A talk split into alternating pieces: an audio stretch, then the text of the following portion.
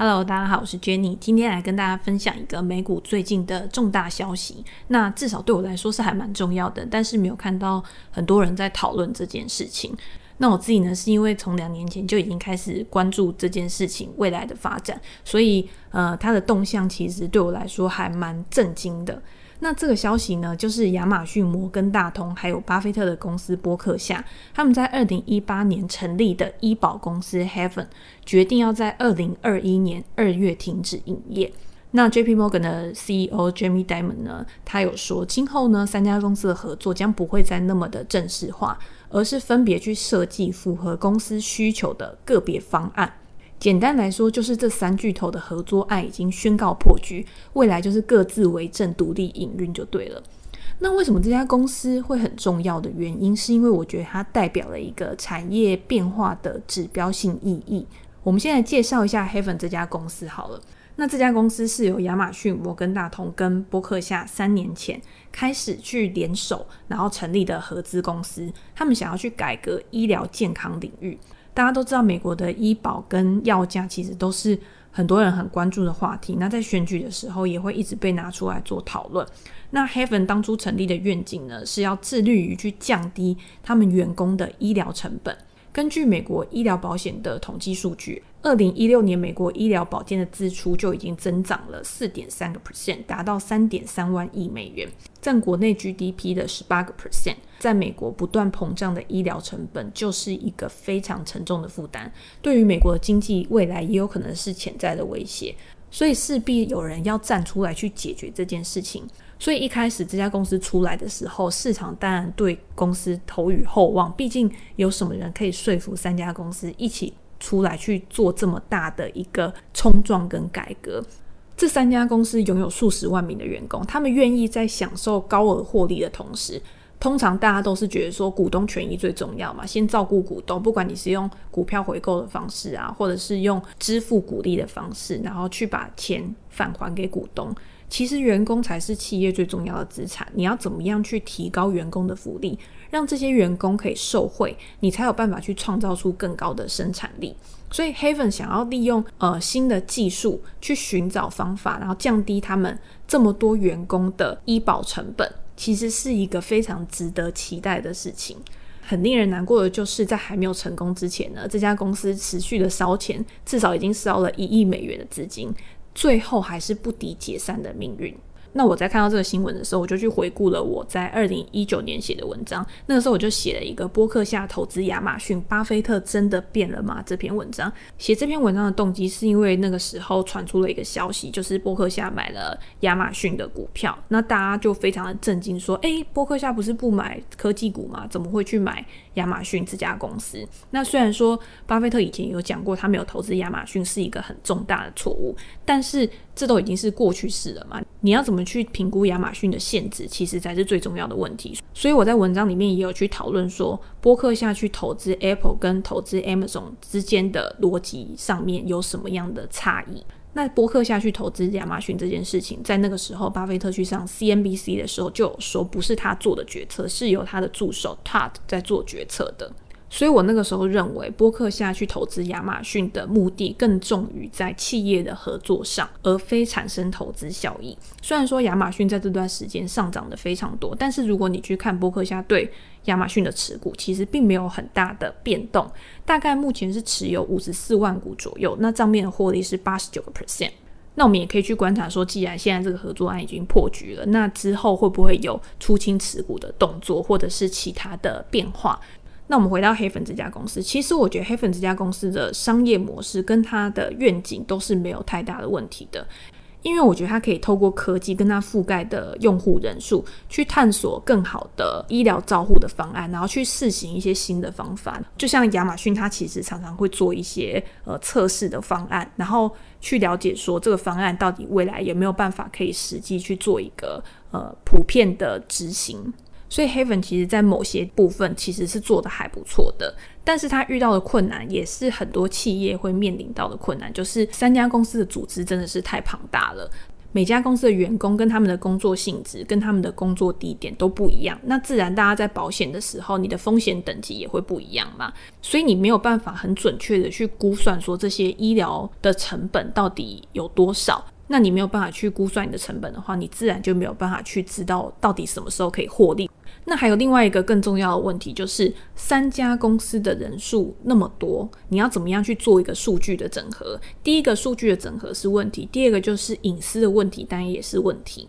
中间可能会牵涉到很多法规啊、限制，所以让这三家公司没有办法把所有的员工资讯汇整在一起去做一个分析。那自然，你去跟保险公司做谈判跟议价的时候，也会有很多衍生出来的问题，阻碍了黑粉在未来推行上面的更多困难。所以，我觉得三家公司在这个过程中，其实一定是遭遇到了很多阻碍。这也让亚马逊公司，因为它本身就是有用户，然后有科技，掌握了更多其他两家公司没有的优势，所以亚马逊在三家公司里面呢，反而更自成一格。就是在 Haven 运行的同时呢，亚马逊他自己其实也没有闲着，他也是很积极的在测试他的医疗服务。二零一九年的时候，亚马逊它其实就推出了一个 Amazon Care 的线上诊所，亚马逊它内部的远距医疗服务计划。一开始的时候呢，它只有提供给他自己的员工或者是员工的家人。直到二零二零年，大家都知道，因为疫情的关系，其实远距医疗变得很热门，很多公司都是因为这样，股价有了非常大的突破。所以亚马逊他也注意到这件事情了，他就把远距医疗变成他的一个重点研发项目，然后开始招聘更多的人手。不知道大家还记不记得，就是在去年的十二月中的时候，亚马逊就突然宣布他进军远距医疗产业。那那天就让远距医疗龙头 Teladoc 股价跌了非常多，因为亚马逊只要每次进军一个产业，就会把其他的公司打得落花流水嘛。那也让市场去抛售 Teladoc 的持股。但是 Tesla 这家公司其实已经有一个不可取代的竞争优势，所以我觉得情绪是一时的。但是如果你看比较长的话，其实这家公司还是很有潜力去做一个发展。那我们继续来讲说亚马逊这家公司还有什么其他就是跟医疗领域相关的。他在两年前的时候呢，也有收购另外一家公司 PillPack，然后来进军药房领域。在当时呢，也是让一些跟药房相关的公司，像 CVS 这样的公司，股价受到重击。那最近呢，亚马逊也推出了一个线上药房的服务，让顾客呢可以自己去添加自己的保险资讯，然后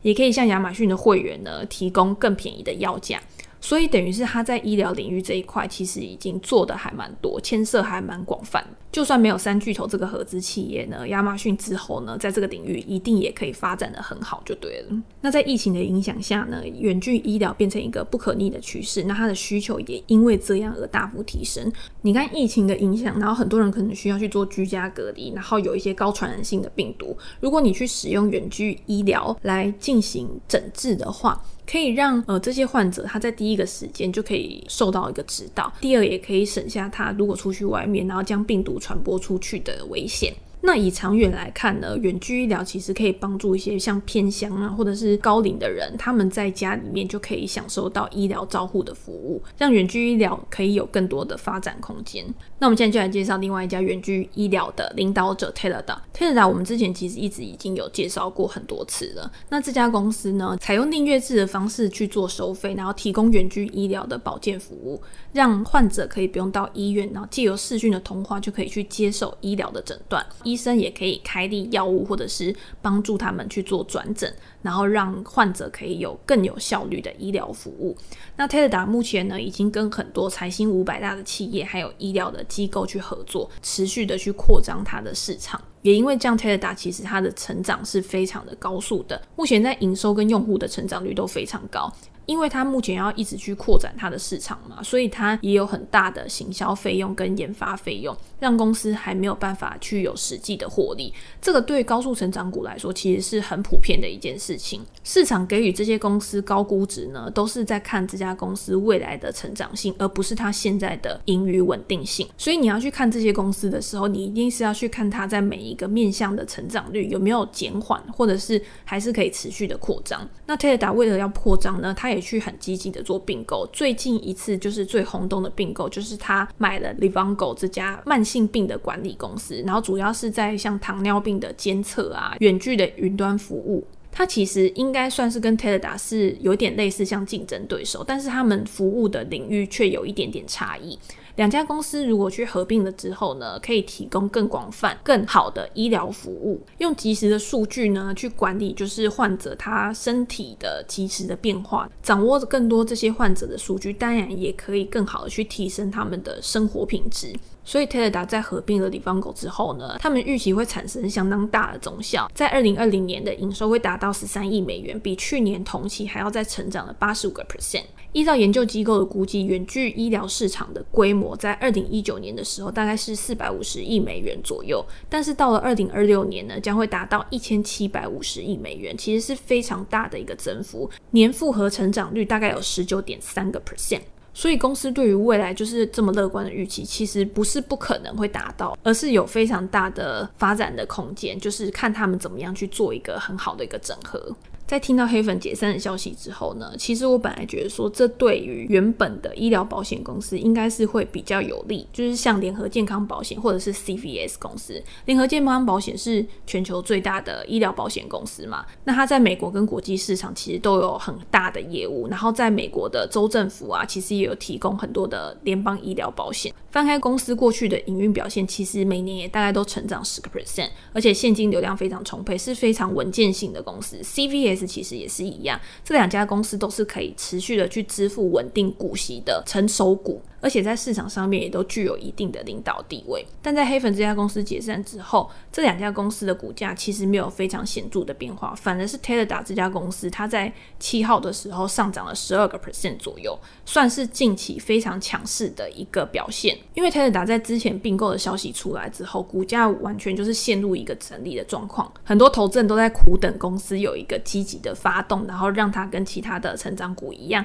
可以再重新回到上涨的轨道上面。那我觉得这次黑粉的解散呢，对公司有可能是一个催化剂，因为大家去想一下，你从商业模式来的角度来看，黑粉的失败呢，就是归咎于大企业的整合嘛，将原有体制推翻重建的困难性，然后加上数据隐私维护问题啊，保险业的利益合作啊，然后其中耗费的时间跟金钱成本都很高，反而像 Teladoc 或者是 Viva 这种新创公司，原生于线上，然后它可以直接去掌握用户跟患者的数据的 SaaS 公司。在未来会更有优势。他先掌握了数据之后，未来想要再切入保险市场，相对于这些传统的公司其实是更容易的。那平台公司大家也知道会有一个网络效应，那网络效应就是让更多的人去使用公司的产品之后呢，也可以大幅的去节省公司的营运成本。在之前呢，ARK 方舟基金就有常提到，你任何科技的普及啊，跟它的未来的获利都是建构在成本的降低之上，